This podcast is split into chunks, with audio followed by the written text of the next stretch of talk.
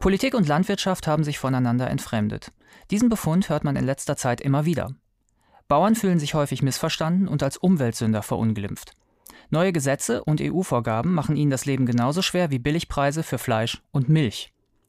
Viele unter ihnen leiden auch darunter, zu wenig gesellschaftliche Anerkennung zu erhalten. Florian Klenk, Chefredakteur der österreichischen Wochenzeitung Der Falter, kennt sich mit diesem Problem inzwischen gut aus. Erst verteidigte er im Fernsehen die Schadensersatzklage gegen einen Bauern, dessen Kühe eine Frau getötet hatten. Dann wurde er von einem Landwirt auf Facebook verspottet und zu einem Praktikum auf dessen Hof eingeladen. Ergebnis dieses Geplänkels ist eine spektakuläre Spendenaktion und ein Buch namens Bauer und Bobo. Untertitel Wie aus Wut Freundschaft wurde. Mein Name ist Kai Spanke, ich bin in unserem Feuilleton für die neuen Sachbücher zuständig und darf Florian Klenk im heutigen FAZ Bücherpodcast begrüßen. Hallo, Herr Klenk. Hallo, schöne Grüße aus Wien. Vielleicht rekapitulieren wir noch einmal, was Ihrem Praktikum auf dem Hof von Christian Bachler, so heißt der Bauer, der Sie online neun Minuten lang beschimpft hat, alles vorausging. Ausgangspunkt der ganzen Ereigniskette war der Tod einer deutschen Touristin in Österreich. Wie kam es dazu und was passierte dann? Also der Ausgangspunkt war eine deutsche Touristin, die über eine Alm gewandert ist mit ihrem Hund. Und äh, die ist dort auf diesem öffentlichen Weg, der zu einem Ausflugsgasthaus geführt hat, von einer Kuh attackiert worden. Eine Mutterkuh, muss man dazu sagen. Also eine Kuh, die dort ihr kleines Kalb hatte, weil das Kalb äh, bei der Kuh die Milch getrunken hat. Und die Kuh hat diese Frau getötet. Und äh, die äh, Hinterbliebenen, die Kinder, aber auch der Witwer aus Deutschland, haben daraufhin den Bauern verklagt, zivilrechtlich, nicht strafrechtlich, um eine Entschädigung zu bekommen, damit eben das Trauerschmerzengeld, aber vor allem auch ein Unterhalt für das Waisenkind äh, von der Versicherung des Bauern letztlich bezahlt wird. Und das Gericht, das äh, Landesgericht Innsbruck, hat dieser Familie Recht gegeben und hat gesagt, dieser Bauer hätte die Kuh besser verwahren müssen, er hätte einen Elektrozaun spannen können oder er einen Gatter machen müssen, weil er wusste, dass diese Kuh gefährlich war. Die Kuh hat auch schon vorher ähm, eine Touristin attackiert und auch am selben Tag sogar schon einmal eine Touristin attackiert, die nur überlebte, weil sie einen Rucksack hatte, wo die Hörner dieser Kuh in diesem Rucksack stecken geblieben sind. Und das hat zu einem riesigen Aufschrei geführt in Österreich, ein Aufschrei, der bis zu Bundeskanzler Sebastian Kurz geführt hat. Die Kammervertreter der Landwirtschaftskammern, die Wirtschaftskammern, sogar die Grünen haben gesagt, das ist ein Skandal, weil dieses Urteil dazu führen wird, dass die Bauern in Zukunft keine Almwirtschaft mehr betreiben und eine alte Kulturtechnik, nämlich die Weidelandschaft in den Hochalmen, äh, möglicherweise gefährdet ist. Und ich habe das Urteil dann gelesen und habe das äh, den studierter Jurist, habe das gelesen und ich fand das Urteil grundvernünftig und habe mir gedacht, wenn der Bauer auf seine Kuh nicht ordentlich aufpasst und auf einem öffentlichen Weg eine Touristin mit einem angeleinten Hund geht, dann äh, soll die Versicherung dafür bezahlen. Und das hat aber einen unglaublichen Shitstorm ausgelöst, weil ich das auch in einer Fernsehdiskussion auf Servus TV, das ist ein ländlicher Sender, gesagt habe. Und das hat dazu geführt, dass auch Christian Bachler, den ich vorher nicht kannte, ein anderer Bauer, der war nicht in Tirol, wo der Unfall passiert ist, sondern in der Steiermark, dass dieser Christian Bachler sich eben bemüßigt gefühlt hat, sich mit seiner Wollhaube äh, im Winter auf einen Schweinestallkobel zu stellen, sein iPhone auf sich gerichtet und dann eine minutenlange Wutrede auf mich abgelassen hat, dass dieser arrogante Pinkel aus der Stadt, dieser Bobo, der Bourgeois, Bohemier, der von nichts eine Ahnung hat, aber immer gescheit daherredet, ähm, der soll doch einmal zu ihm kommen und ein Praktikum machen, damit ich einmal seine Welt verstehen lerne. Diese Wutrede hat fast zehn Minuten gedauert. Was hat er Ihnen im Detail alles vorgehalten? Herr Bachler hat zwei Dinge gemacht. Er hat zuerst einmal sozusagen einen, eine Erklärung gemacht, warum die Bauern auf den Almen die Kühe nicht so bewachen können, wie es das Gericht will. Weil er gesagt hat, die Kühe brauchen Wasser und die müssen auch öffentliche Wege kreuzen können und die Touristen müssen einfach, denen muss klar sein, dass das Mitführen von Hunden eine Gefahr ist und dass man eben einen Hund loslässt, wenn die Kuh kommt. Das war das Fehler der Touristin. Darum wurde auch später ein gewisses Mitverschulden attestiert, weil sie den Hund nicht losgekettet hat, sondern äh, der an einem Karabiner an ihr war. Also ich habe das selber auch nicht gewusst, dass man den Hund sozusagen weglaufen lässt, weil die Kuh sonst den Menschen mit dem Hund attackiert. Und er hat eben lang ausgeführt, äh, einen zweiten Grund, nämlich, dass die Bauern ohne dies schon mit so viel Klagen konfrontiert sind von diesen Touristen, die da über diese Almen gehen und dass die Almen eigentlich wie soll man sagen, ich, ich spitze es jetzt ein bisschen zu, das Industriegebiet der Bauern sind, wo eigentlich die Touristen und, und besonders die Biske, wie man in Österreich gern sagt, der Biske-Saga nichts verloren haben. Das war so der erste Teil. Der zweite Teil, der hat mich dann aber irgendwie berührt und herausgefordert, der war, dass er irgendwie gemeint hat, naja, du arroganter Städter, du Oberbobo vom Falter, du hast eigentlich von der bäuerlichen Gesellschaft keine Ahnung. Du hast ja selbst noch nie Existenzangst gehabt. Du hast ja keine Ahnung, wie es uns da oben in den Bergen geht. Und das war für mich so ein Moment, wo ich mir gedacht habe, verflucht nochmal, da hat er recht. Ähm, und ich habe mir die Frage gestellt, erstens mal, warum hat er Existenzangst und ich nicht. Er rackert den ganzen Tag, er steht jeden Tag in der Früh auf und geht am Abend schlafen und arbeitet schwer. Warum muss jemand, der auch so viele Förderungen kriegen sollte, der so viel Unterstützung kriegen sollte? Ich dachte ja immer, die EU ist dafür da, dass eben auch die kleinen bäuerlichen Betriebe überleben können, gerade die Bergbauern. Also warum spricht der von Existenzangst? Erste Frage. Und die zweite Frage war natürlich, er gesagt ich habe von der bäuerlichen Gesellschaft keine Ahnung. Und da habe ich mir die Frage gestellt, was ist es eigentlich, die bäuerliche Gesellschaft? Wo, wo, wo kommt die her? Was, ich lebe da in der Stadt und im Speckgürtel und ich, man kennt alle diese industrialisierten Kleinstädte, die vorne so in einem äh, hässlichen allerlei geplant sind mit Tankstellen und Autosalons und wo die, die Ortskerne sterben. Aber was ist eine bäuerliche Gesellschaft? Wovon redet der? Und das hat mich begonnen zu interessieren.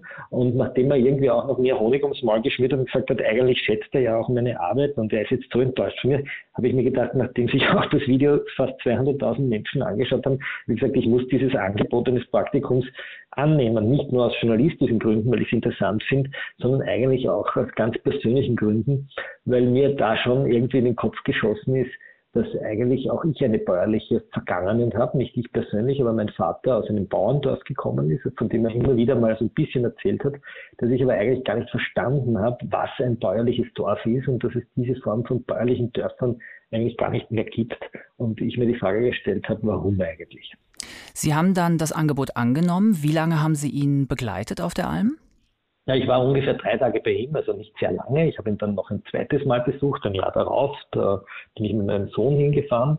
Also man muss sich das Praktikum jetzt nicht so vorstellen, dass ich dort wirklich hart gearbeitet habe, sondern ich habe mich eigentlich von ihm durch seine Welt äh, führen lassen. Ich habe mir sehr genau anschauen können, wie Herr Bachler arbeitet und wie Herr Bachler denkt. Und das war für mich schon eine sehr, sehr bemerkenswerte Erfahrung, weil ich äh, da auf einen Menschen getroffen bin mit Herrn Bachler, der ein großer Erklärer war, der anhand von kleinen Naturbeobachtungen, anhand von sehr, sehr konzentrierten äh, Beschreibungen seines äh, Mikrokosmos, seines, seiner Almen, seinen, seines äh, Schweinestalls, seiner Tiere, seiner, äh, seines Ökosystems rundherum sehr wichtige grundsätzliche politische Fragen gestellt hat.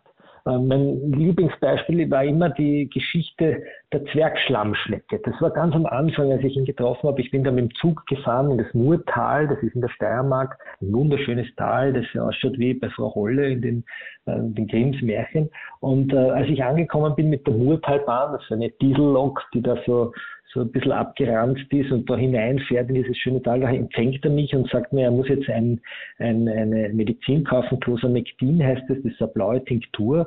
Und ich habe gesagt, wieso, was, was muss so das sein? Und er sagt auch zu mir, naja, das braucht er, weil das schüttet er über seine Rinder, weil diese Rinder müssen behandelt werden, weil die haben den Leberegel.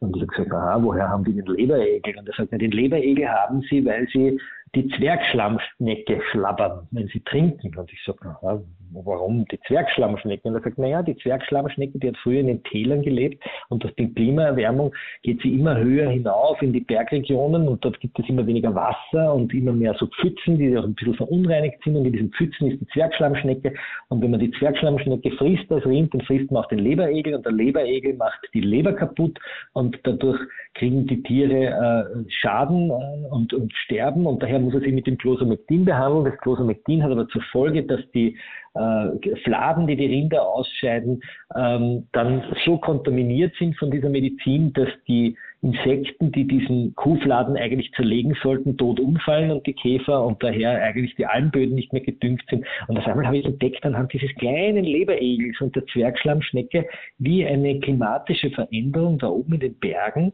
auf einmal das ganze Ökosystem durcheinander wirbelt. Nicht riesengroß, aber doch aber doch so, dass es sehr bemerkenswert war. Und solche Geschichten hat er eine nach der anderen erzählt, die eigentlich sehr exemplarisch und sehr bildlich beschrieben haben, äh, was da oben gerade in den Bergen passiert. Und das betraf eben nicht nur den Klimawandel, sondern auch die Fleischindustrie, die Art und Weise, wie Bauern gefördert werden von der Europäischen Union, wie sie ihre Förderungen auch verlieren aufgrund äh, durchaus bürokratischer Schikanen, Fehlentscheidungen. Und er hat auch erzählt über die Finanzierungen von Bauern, wie Bauern heute sozusagen an Geld kommen.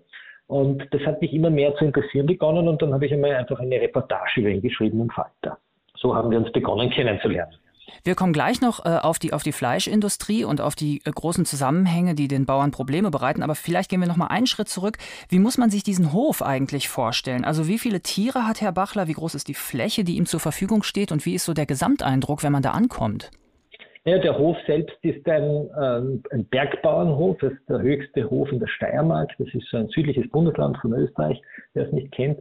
Und das ist ein Hof, wie man ihn eigentlich aus den, wie aus unserer Generation aus den Kinderbüchern kennen. Ja, da laufen die Puten herum und die Hennen und er hat äh, ungefähr 20, 25 Rinder stehen.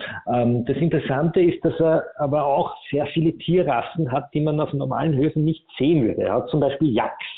Hat sich auf einer Online-Plattform, Willhaben heißt die, das ist so wie eBay, hat er sich immer einen Jagd gekauft, weil er nämlich äh, Rinder braucht, die ganz hoch oben in den Bergen ein besonders scharfes Gras fressen, die Rasenschmiele die früher die Pferde und die Schafe gefressen haben. Und seit es aber ein Schächtverbot gibt oder das Schächten sehr stark eingeschränkt wurde, muss man genauer sagen, äh, lohnt es sich nicht mehr Schafe zu, äh, zu halten und dadurch hat sich diese Rasenschmiele ausgebreitet und ähm, die Schafe haben das nicht mehr gefressen und die Rasenspiele macht aber die Almkräuter eigentlich kaputt, die Wucher zu drüben. Darum hat er sich Jacks genommen, die das fressen, die zupfen das Gras anders. Und die Jacks haben auch den Vorteil, dass sie im Winter draußen leben können. Das heißt, er braucht auch keine Ställe bauen für sie Winter, die er beheizen muss und damit braucht er auch keine Kredite mehr von der Raiffeisenbank, die diese Stelle finanzieren. Und das Jagdfleisch kann er viel teurer vermarkten. Es ist ein edleres Fleisch oder ein ungewöhnlicheres Fleisch.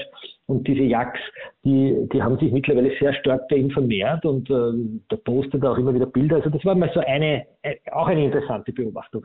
Das zweite, was er dort hatte, das waren die sogenannten Alpenschweine.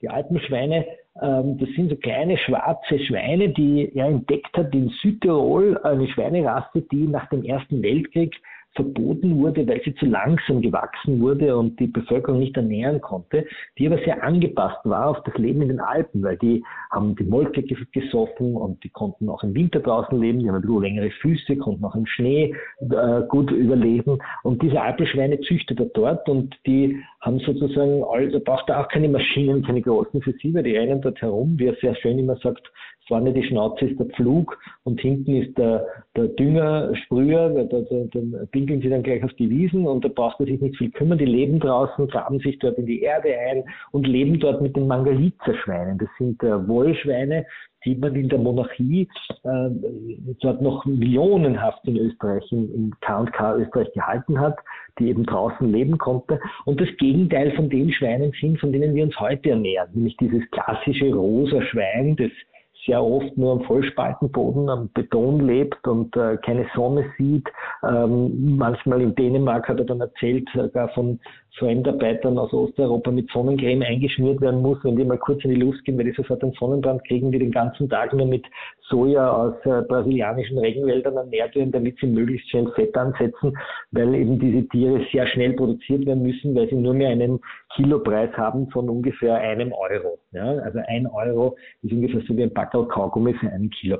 Und je mehr ich diesen Hof angeschaut habe, desto faszinierter war ich eigentlich von diesem, von diesem Mikrokosmos und habe aber noch nicht geahnt oder ahnen können, dass diese sehr faszinierende Welt eigentlich äh, kurz vor dem Abgrund gestanden ist. Wie sieht denn eigentlich so ein ganz normaler Arbeitstag von Christian Bachler aus? Wann steht er auf, wann geht er ins Bett und was passiert alles dazwischen? Naja, er steht so wie, wie die meisten Bauern sehr früh auf und äh, hat dann je nach Jahreszeit eben verschiedene äh, bäuerliche Tätigkeiten. Was macht er? Er äh, verbringt im Sommer sehr viel Zeit auf den Almen, das heißt, er besucht dort, ich sage jetzt besucht, er, schaut nach seinen Kühen, er schaut, ob die Kühe abgestürzt sind, ob sie gesund sind, ob sie sich verletzt haben, ob sie an Krankheiten gelitten sind. Er füttert sie dort mit Nahrungsmitteln, er füttert seine Schweine, er, er hat seine Hühner, seine Puten, seine Gänse, die sozusagen äh, gepflegt werden, wo er den Stall ausmisten muss. Ähm, er ist aber anders als die Bauern rundherum, schaut der Hof nicht so proper äh, aufgeräumt aus auf den ersten Blick. Also man könnte auf den ersten Blick fast glauben, das ist irgendwie ein, ein, ein, Messi. Wenn man genauer hinschaut, kommt man darauf, er ist gar kein Messi, sondern es ist eine sehr naturnahe Form, äh, die, den Hof zu bewirtschaften. Er hat zum Beispiel in dem Rinderstall lässt er immer wieder Regenwasser stehen, weil sich in diesem Regenwasser dann in den Pfützen äh, Fliegen ihre Maten hineinlegen, was wiederum die Schweine äh, gerne fressen und drinnen herumwühlen. Ähm, er fährt mit dem Traktor, mäht dort die Wiesen. Ähm, auch das interessant. Er hat erzählt, wie sehr auch die Biobauern für das Insektensterben verantwortlich sind, weil sie die Wiesen zum Teil viel zu früh mähen, weil sie Mähwerke haben, die das Gras in einer Weise brechen, die, ähm, die es den Insekten kaum noch äh, möglich lässt zu überleben.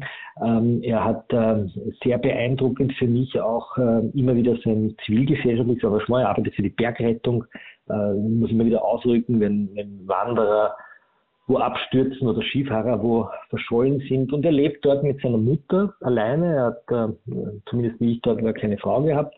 Und das ist auch eine interessante Beobachtung, weil das natürlich ähm, ein, eine Entwicklung ist, die viele Bauern haben, nämlich die Vereinsamung noch seine Generation, die, die, also als er ein Kind war, hat er dort noch gelebt mit seinen Geschwistern, seinen Eltern und den Großeltern. Das heißt, die ganze Familie hat diesen Hof bewirtschaftet.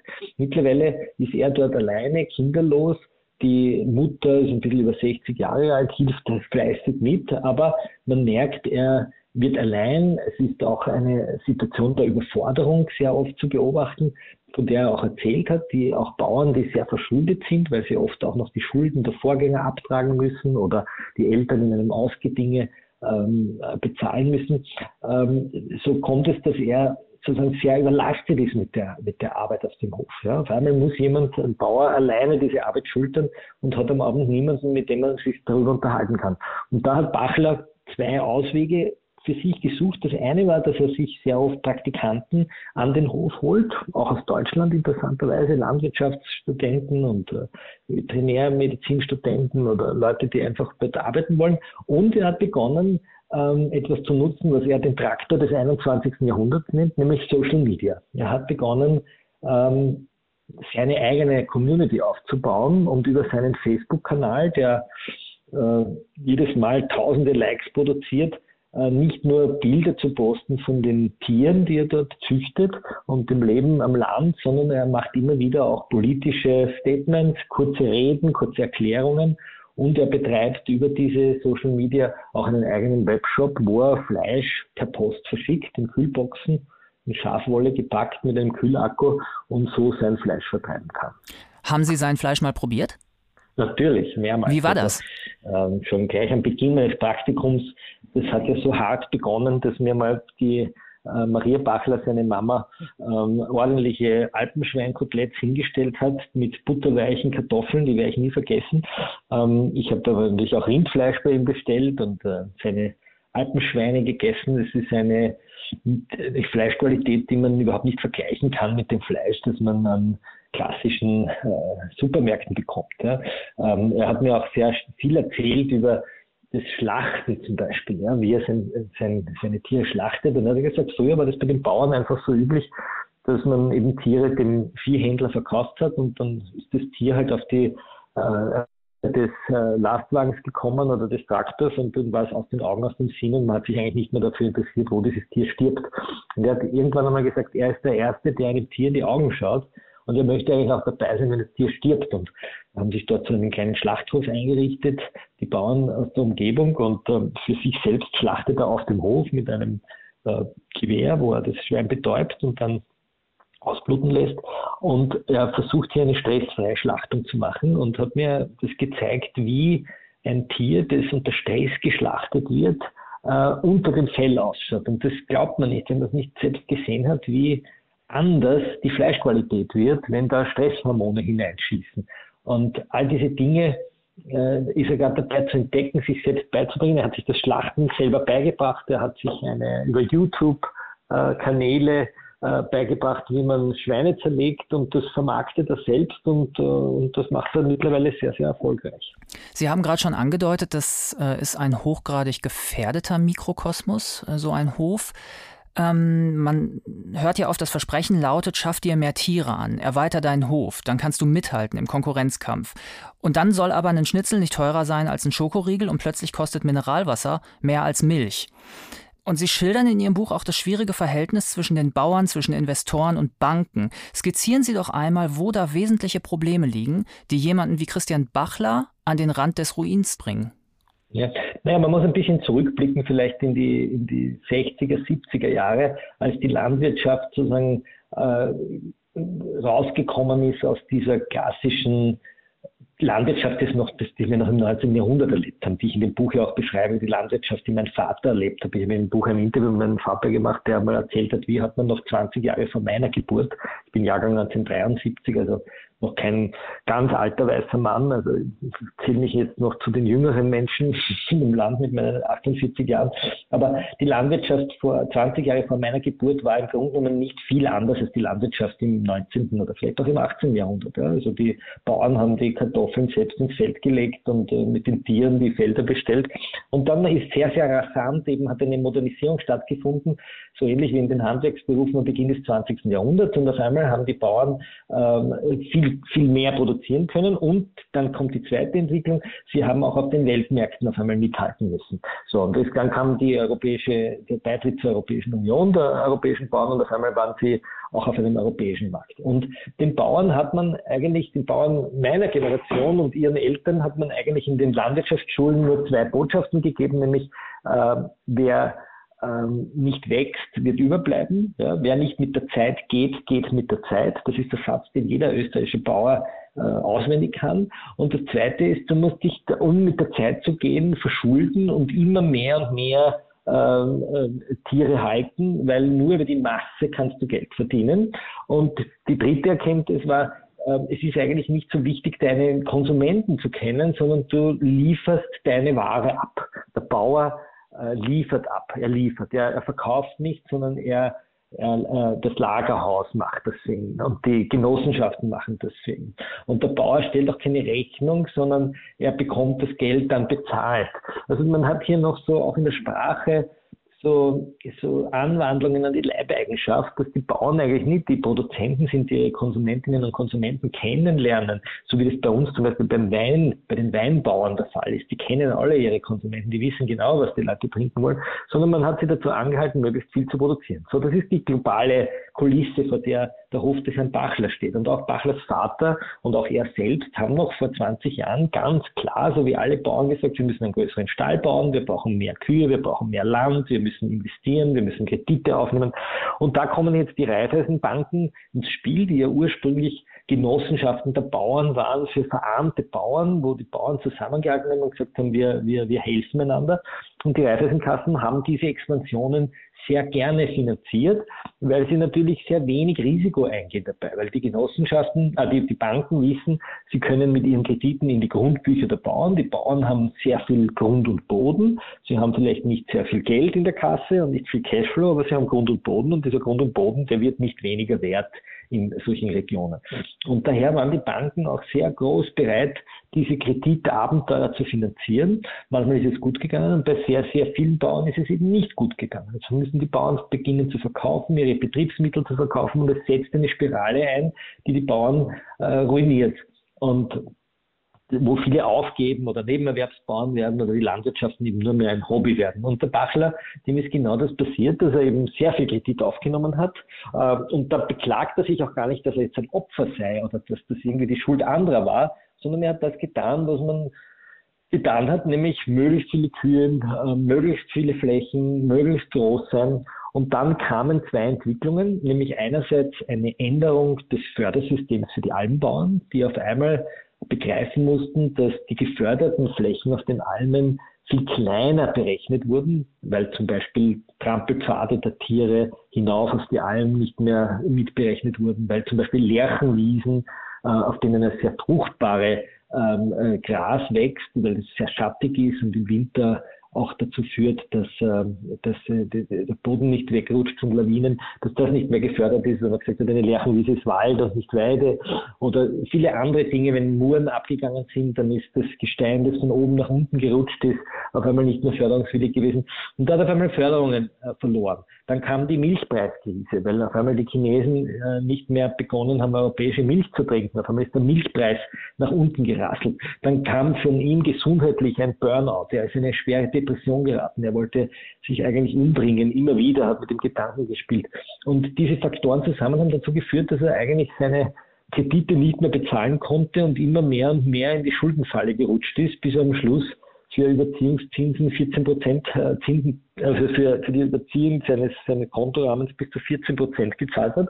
Und irgendwann einmal kam dann eine Nachricht, äh, dass es äh, zu Ende ist und dass er eben versteigert ist. Davon haben Sie erfahren und daraufhin haben Sie eine Crowdfunding-Kampagne organisiert. Ähm, und das ist unglaublich. Mehr als 12.000 Menschen haben daran teilgenommen und es kamen über 400.000 Euro zusammen. Äh, der Hof war damit gerettet. Aber wie erklären Sie sich, dass in relativ kurzer Zeit so eine enorme Summe zusammengekommen ist?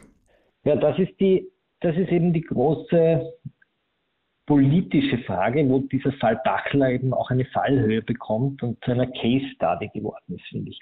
Ich habe damals eben von einem Nachbarn einen Link, ich war da mit meinem Sohn auf Urlaub und ein Nachbar hat mir eben geschrieben und gesagt, der, der Hof steht zur Versteigerung aus und ich habe dann mich äh, auf der Gerichtswebsite, wo Versteigerungen öffentlich kundgemacht werden, durch diesen Hof geklickt und habe irgendwie meinen Augen nicht getraut, dass dieser wunderschöne Hof mit diesen vielen Tieren ähm, um 500.000 Euro Ausrufungspreis im Gemeindesaal von Murau hätte versteigert werden sollen. Und wer die Gegend dort kennt, weiß, dass sich sicher die Bauern abgesprochen hätten und keiner hätte mehr als 500.000 geboten, sondern einer hätte es gekauft und dann hätte man sich halt die ersteigerte Ware aufgeteilt.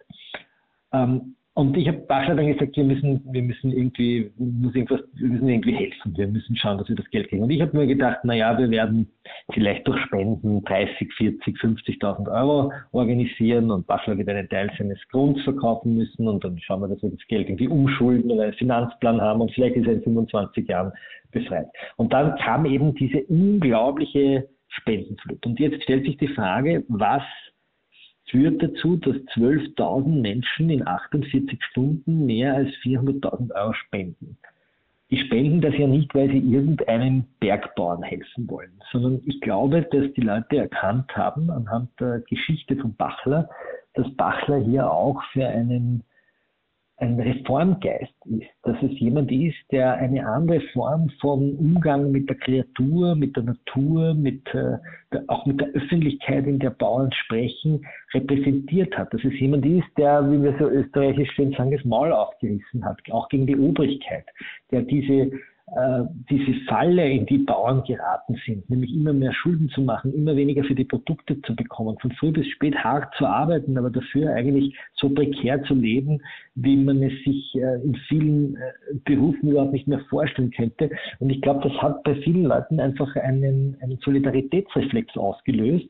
Und äh, es ermöglicht, wir haben dann auch einige gute technische Tools gehabt, das sogenannte PayPal Pool, wo es sehr, möglich, sehr leicht möglich ist zu spenden, wo man auch sieht, wie viele andere Leute gespendet haben. Und das hat dazu geführt, dass diese 12.000 Leute lauter Mikrobeiträge gespendet haben. Das waren immer 10 Euro, 20 Euro, 30 Euro. Es waren nur ein paar Großspender und die haben den Bauer Bachler irgendwie freigeschlagen. Und ich glaube, dass es auch ein Protest war gegen die Bank, gegen die Raiffeisenbank Murau, die diesen Bauern eigentlich keine andere Alternative anbieten konnte, durfte, wollte. Da brauchen wir gar nicht moralisch jetzt sein. Also es geht da jetzt weniger um eine Robin Hood-Geschichte, sondern die Banken haben auch ihre Bedingungen, haben ihre Basel-Bestimmungen, die sie einhalten müssen. Die können sich das Geld auch nicht einfach nur verschenken. Aber es hat gezeigt, dass es hier sozusagen eine, ein politisches Momentum gibt, dass Leute sagen, wir wollen so jemanden wie den Bachler am Leben erhalten. Und das ist passiert. Hm. Wie hat Christian Bachler das selbst erlebt und empfunden? Bachler war am Anfang äh, nicht überzeugt davon, Geld sozusagen zu erbitten, weil er gesagt hat, ein Bauer, der um Spenden bittet, der ist eigentlich gesellschaftlich tot in seinem Ort. Also er war sehr zögerlich. Er hat mir selbst ja auch von seinen Schulden überhaupt nicht erzählt. Wir haben das ja die Nachbarn heimlich zugeflüstert, muss man sagen. Die haben da diesen Journalisten gesehen und Städter aus Wien, der auf Twitter 300.000 Follower hat und haben sich wahrscheinlich gedacht, wenn wir es dem Städter sagen, dann, dann kommt das in Bewegung, was ja auch gestimmt hat. Wir haben ja dann wirklich auch so ein Team aufgestellt von Anwälten, PR-Leuten, Finanzexperten, die das auch abgeklopft haben, ob diese Hilfsaktion auch wirklich Sinn macht und ob dahinter nicht vielleicht irgendwie anderen Schulden stecken, wussten wir ja alles nicht. Und er war da sehr skeptisch am Anfang. Und äh, dann haben wir uns auf zwei Dinge geeinigt, nämlich einerseits, dass auch er etwas geben muss. Er muss auch Land verkaufen. Er kann nicht nur von den, von den Spenden leben er muss seinen Beitrag leisten, weil er ja auch selbst Fehler gemacht hat. Das hat er auch nie verhehlt, nämlich ökonomisch, betriebswirtschaftlich einfach falsch kalkuliert. Und das Zweite war, dass wir, und da habe ich ihn wirklich bewundert, dass er gesagt hat, wenn die Schulden sozusagen durch die Spenden getilgt sind, dann dreht er diesen Paypal-Pool zu. Das heißt, er will dann auch keine weiteren Spenden haben. Er will, er hätte ja, dass sich auch zum Beispiel der der Volksmusiker Andreas Gabalier dann beteiligt hat in der Spendenaktion, ähm, sind ja auf einmal pro Stunde ungefähr 10.000 Euro auf dieses Konto geflossen. Das muss man sich mal vorstellen, 10.000 Euro pro Stunde. Und er hat dann irgendwann, wie diese 400.000 erreicht waren, gesagt, so, Schluss aus, ich drehe jetzt diesen Pool zu, ich will keine Spenden mehr. Ähm, weil ich will aus dieser Not nicht jetzt sozusagen mir einen Reichtum in dem Sinne verschaffen, dass ich da jetzt anfange, irgendwie abzucashen. Und das hat mich schon sehr schwer beeindruckt. Ja. Weil wer, wer von uns würde das tun, wenn wir die Möglichkeit haben, jede Stunde 10.000 Euro an Geld zu spenden zu bekommen, dass sie dann einfach sagen, so reicht, das will ich nicht, das nehme ich nicht an, danke. Ja. Und äh, ich glaube, dass ihm das letztlich auch die Ehre gerettet hat in seinem Dorf. Viele Leute dort sind ihm nicht wohlgesonnen, weil sie sagen, es ist da ein Spinner da oben auf den Bergen. Aber viele bewundern ihn auch umgekehrt dafür, dass er irgendwie hier mit sozialen Medien und äh, gewisser Widerborstigkeit auch sein Ding durchzieht und das mittlerweile erfolgreich, hoffentlich auch für die Zukunft erfolgreich. Sie äh, schildern in Ihrem Buch den Fall Bachler. Sie interviewen aber auch Ihren Vater. Sie schreiben Rezepte auf.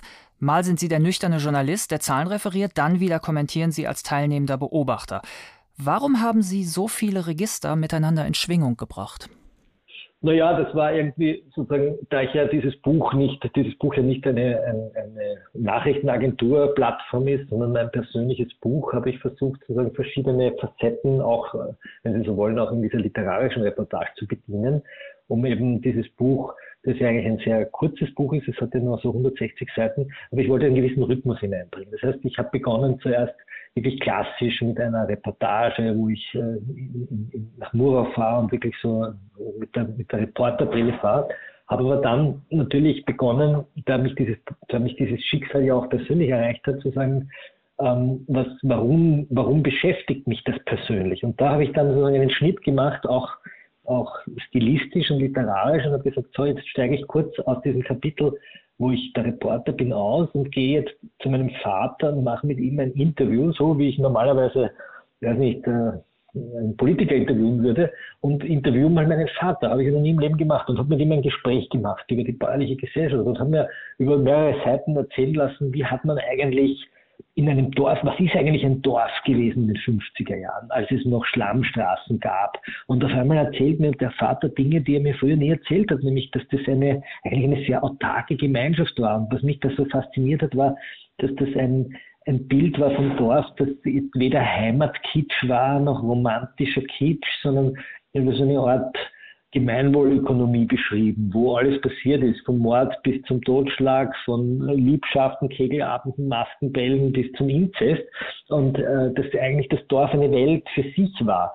Weder besonders romantisch noch jetzt besonders brutal. Das ist ja auch etwas, was so in Österreich immer wieder wir haben ja so die klassischen österreichischen Heimatromane von Rossecker und, äh, und dann haben wir die Anti-Heimatromane, denken Sie an Peter Turini. Und auf einmal kommt da ein für mich ganz anderes Dorf zum Vorschein, nämlich eine, eine Welt, in der Kinder sehr, sehr vielseitig, äh, vielseitige Erfahrungen machen.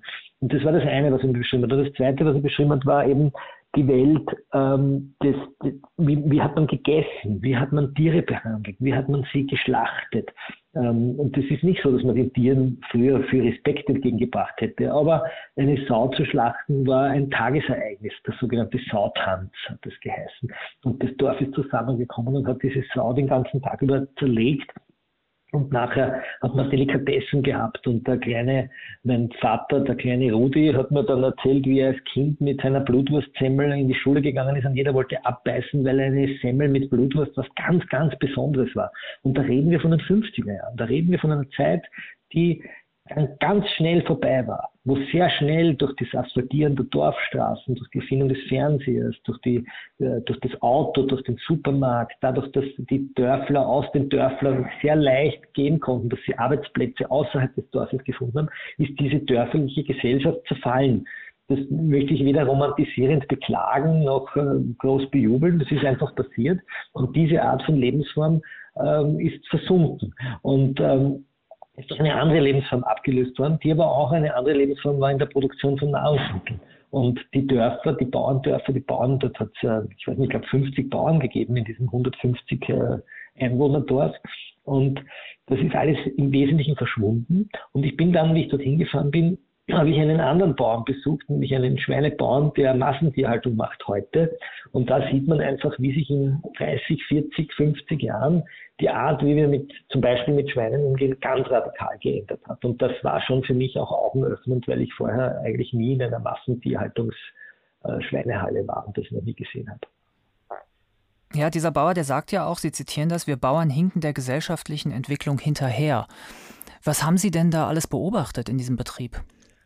Naja, das, das, den Betrieb bin ich aufmerksam geworden durch ein Video von Tierschützern. Es ist ja in Österreich so wie in Deutschland so, dass Tierschützer auch soziale Medien mittlerweile sehr stark nutzen und auch Technik sehr stark nutzen und Tierschützer mittlerweile sehr oft als Praktikanten zu Bauern gehen oder zu eben zu Schweinemastbetrieben, nennen wir es mal so. Ich würde die ja nicht mehr wirklich klassisch Bauern nennen, sondern nennen wir sie Fleischproduzenten oder Fleischindustrielle und dort oft Knopfbatterien, äh, Knopfkameras äh, installieren und so über mehrere Wochen so einen Betrieb filmen können. Und diese Tierschützer haben ein sehr grausames äh, Videomaterial ähm, gefunden oder, oder produziert, wo man sieht, wie die Bauern die Schweine äh, ohne Betäubung kastrieren, wie sie sie ohne Betäubung ihnen die Schwänze abschneiden, wie sie zum Teil totgeschlagen werden. Die, die Mülltonnen sind voll mit Schweinen, die geboren werden, die eigentlich erdrückt werden, weil es eng ist. Äh, die, die Schweine haben sich aufgebissen. Das ist ein sehr grausamer Betrieb, der aber ähm, eigentlich Pass pro Toto gestanden ist für viele, viele Betriebe äh, in Österreich. Das ist nicht ein ein, ein, ein Folterbetrieb gewesen, sondern das ist so, wie die Schweinehaltung ist. Und was mir, da sind mir zwei Dinge ins Auge gestochen. Das eine war, dass dieser Betrieb nicht mehr in einem Dorf steht, sondern draußen am Acker. Warum steht er dort? Weil er so wahnsinnig stinkt, weil dort nur mehr äh, ähm, Ammoniak freigesetzt wird, weil die Schweine dort nicht mehr auf Stroh leben oder draußen herum äh, äh, schnüffeln, obwohl genug Platz wäre, die Felder sind ja riesengroß, sondern die sind in diesen äh, vollspaltenböden Hallen, in denen es elendiglich stinkt. Man muss sich auch so Schutzanzüge anziehen, weil diese Tiere, äh, zumindest in den ersten Kammern, wo sie ankommen, in diesen Zuchtbetrieben, auch gegen Viren überhaupt nicht resistent sind. Und es stinkt so, dass es einem wirklich äh, die, die, die Tränen aus den Augen treibt und man sieht dort in diesen Betonböden, Spaltenböden, die Schweine stehen, die die ganze Zeit urinieren. Es ist ein Geplätscher, ein, ein Gegrunze. Sie fressen den ganzen Tag eine Mischung aus Getreide und Sojaschrot, die ein Computer programmiert. Und diese Tiere sind eigentlich Fressmaschinen. Und wenn man aber dann mit Tierärzten spricht über die, das Sensorium eines Schweines und erfährt, dass Schweine hochintelligente Tiere sind, intelligenter als Hunde, dass sie ein Riechorgan haben, das ich weiß nicht, 10, 20 Mal stärker ist als das von Hunden und sie müssen dann mit der Schnauze auf dem Vollspaltenboden ständig ihre Exkremente riechen und man sieht dort den sogenannten Zuchteber liegen, eine wirklich arme Sau, die nur dazu dient, durch den Stall zu laufen, um den Bauern zu zeigen, welches Schwein jetzt wieder äh, bereit ist für die Befruchtung und dann wird er wieder weggesperrt, dann hat man den Eindruck, das ist ein ganz ein großes, äh, auch rechtliches Unrecht, das diesen Schweinen da angetan wird. Und man wird in 100, 200, 500 Jahren auf diese Art von Tierproduktion schauen und sich denken, was haben die Menschen da mit den Viechern gemacht und warum, äh, zu welchem Preis. Und dieser Bauer, mit dem ich dann sehr lange gesprochen habe, der hat mich zu sich gelassen und hat mich am ähm, Abend eingeladen auf einen Apfelstrudel und einen Kaffee und wir haben sehr lange über seine Zucht gesprochen. Der hat erzählt, dass sein Vater nur die Hälfte der Schweine hatte, um den gleichen Gewinn zu machen und dass er die Schweinemenge verdoppeln musste. Und dass er eigentlich im Jahr nur mehr ungefähr 30.000 Euro Gewinn macht mit dieser Schweinezucht, obwohl er hunderttausende Euro investieren muss, obwohl er diese, für diese Halle fast eine Million Euro bezahlt hat und diese Kredite an die Raiffeisen zurückstottern muss. Und eigentlich habe ich das Gefühl gehabt, auch keine große Lust mehr hatte, diese Form von Fleischproduktion zu betreiben. Und er hat sich ein zweites Standbein aufgestellt, nämlich äh, er hat begonnen, äh, Beeren zu züchten, Himbeeren, und hat äh, Mittlerweile mit diesen Himbeeren äh, macht er den gleichen, äh, wenn man den Mitteleinsatz und den Gewinn hat, also die gleiche Gewinne wie mit der Schweinezucht, nur mit einer, völlig anderen Belastung der Umwelt. Und da steht man dann in diesen Hallen und denkt sich, das kann auf Dauer so nicht funktionieren. Da muss es ein Umdenken geben. Hatte dieser Teil der Recherche letztlich Auswirkungen auf Ihre Ernährungsgewohnheiten? Also sagen wir so, ich bin ich bin leider noch weit davon entfernt, ein Vegetarier oder gar Veganer zu werden, ähm, aber ich äh, äh, versuche zumindest in 99 Prozent der Fälle kein äh, konventionelles Schweinefleisch mehr zu kaufen. Ich muss gestehen, dass mir wirklich ähm, der, der Appetit nach dieser Art von Fleisch fehlt. Ich habe einen anderen Bauern in dem Buch interviewt, der auch Journalist ist zugleich, aber auch Biobauer, der vergleicht eben die, Schweine damit, dass man sagt, stellen wir uns mal vor, wir würden einen Menschen in einen Keller sperren, wo er nur Kunstlicht sieht. Wir würden ihn die ganze Zeit nur irgendeine Form von Maisbrei füttern. Dieser Mensch müsste die ganze Zeit fressen, äh, würde mit seiner Nase immer nur seine Exkremente einatmen ähm, und äh, würde nie an die frische Luft kommen, würde sich nie bewegen und dann essen wir diesen Menschen. Wie anders wäre dieser, wie anders würde dieser Mensch ausschauen, wenn er irgendwie, oder dieses Lebewesen, wenn es draußen lebt. Also es ist eine völlig ungesunde Art, Fleisch zu produzieren, nicht nur ungesund für das Tier, sondern auch ungesund für das Ökosystem rundherum.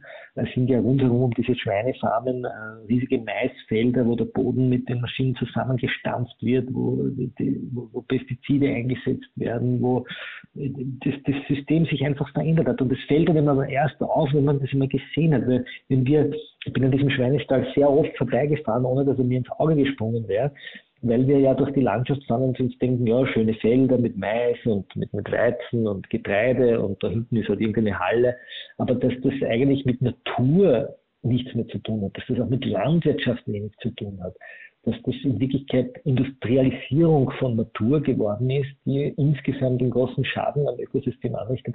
Ich glaube, das ist uns noch nicht ins Bewusstsein geraten und das hat mich als einen Ignoranten, der mit dieser Welt nie was zu tun hatte, dem Tierschützer eher, ich gebe es jetzt zu, äh, es ist mir eher, wenn die in der Stadt sozusagen so ihre Aktionen gemacht haben, und gesagt, ja, okay, wir wissen eh, wie Tiere, die soll man gut behandeln. Aber wenn man das aus der Nähe beobachtet, wenn man sich darauf einlässt, dann kommt man eigentlich äh, in eine Argumentationsfalle. Und das Bestreben meines Buchs war zu zeigen, dass die Menschen vor gar nicht allzu langer Zeit noch völlig anders gelebt haben. Und weil Sie die Rezepte meiner Großmutter angesprochen haben, ich habe im Zuge der Recherchen das Kochbuch meiner Großmutter gefunden und was mir dabei aufgefallen ist, sie war eine wunderbare Köchin, und das kann ich noch erinnern, und was mir aufgefallen ist, dass in ihrem Kochbuch fast keine Speisen mit Fleisch waren, sondern eine unglaubliche Kreativität äh, im Umgang mit Mehlspeisen, mit Gemüsen, mit, mit allen Dingen, aber Fleisch war eigentlich die Ausnahme. Mein Vater hat mir erzählt, dass wenn man eine Suppe gekocht hat, dann hat man sich vom Nachbarn zwei Tauben geholt und die hat man in die Suppe eingelegt und ein Huhn, das war schon was Besonderes. Aber dieses alltägliche Essen von Fleisch, dieses ständige Hineinstopfen von billigen Würsten und, und Schnitzeln, das ist einfach erst in den letzten drei, vier Jahrzehnten in dieser Weise passiert. Und wir sollten uns die Frage stellen, ob uns das wirklich besser zu, zu gesünderen Menschen macht und auch unsere Umgebung gesünder macht. Es wird zu Ihrem Buch auch ein Film geben. Verraten Sie uns noch zum Schluss, was uns da erwartet. Ja, der Film wird im April in die Kinos kommen. Er heißt Bauernbobo, so wie das äh, Buch. Es ist ein Dokumentarfilm von Kurt Langbein, der mich und Christian Bachler eben begleitet hat, der sich in, in groben Zügen an dem Buch anlehnt, aber vor allem äh, die Welt von Bachler filmisch festhält. Äh, das Schöne in dem Film ist, dass Christian Bachler da eine sehr zentrale Rolle spielt, weil er ein wahnsinnig guter Erzähler ist. Also wenn äh, auch die Zuhörer dieses Podcasts einen Eindruck bekommen wollen, er hat auf der Facebook-Seite, der heißt Berger Hof Krakau Ebene. Und wenn man das eingibt, Berger, also nicht Bachler, sondern Berger Hof Krakau Ebene, dann findet man eben auf Facebook seine Seite und man kann da ein bisschen eintauchen in die Welt dieses sehr, sehr äh, eigensinnigen, eigenwilligen, aber auch äh, sehr, sehr visionären Menschen. Und der Film versucht eben die Welt dieses Christian Bachler und seine, seine Sicht äh, festzuhalten. Und gleichzeitig sieht man ein bisschen die Welt des Wiener Journalismus, weil Bachler kommt dann nämlich auch zu einem Praktikum nach Wien. Er schaut sich sozusagen das Ökosystem des Journalismus an, der ja ähnlich in Mitleidenschaft gezogen ist in Österreich ähm, wie die Landwirtschaft, weil hier eben auch ein paar große Big Player mit sehr viel auch staatlicher Kohle eine äh, Produktionsweise angenommen haben, die der Umwelt eigentlich nicht mehr gut tut. Ähm, die Deutschen, die sich ein bisschen für Österreich interessieren, werden das vielleicht mitbekommen haben, unsere sogenannten Inseratenaffären. Und da war, wurden auch Bachler die Augen geöffnet, äh, dass auch der Journalismus sozusagen eine wichtige Ressource ist für eine Gesellschaft und die offene Debatte. Und da haben wir uns eigentlich getroffen und seither rufen wir uns halt einmal, zweimal im Monat an und plaudern uns sehr oft über unsere beiden Welten. Bauer und Bobo, wie aus Wut Freundschaft wurde, ist im Zollner Verlag erschienen und kostet 20 Euro. Vielen Dank, Florian Klenk. Vielen Dank für das Gespräch. Dankeschön. In den Show Notes und auf unserer Seite faz.net slash Bücher-Podcast, Bücher mit UE, finden Sie weiterführende Hinweise. Wenn Sie Fragen oder Anmerkungen haben, können Sie mir gerne schreiben. Die E-Mail-Adresse lautet bücher-podcast.faz.de, Bücher mit UE. Sie können unseren Podcast auch abonnieren, liken und ihn mit Sternchen auszeichnen. Vielen Dank fürs Zuhören und bis zum nächsten Mal.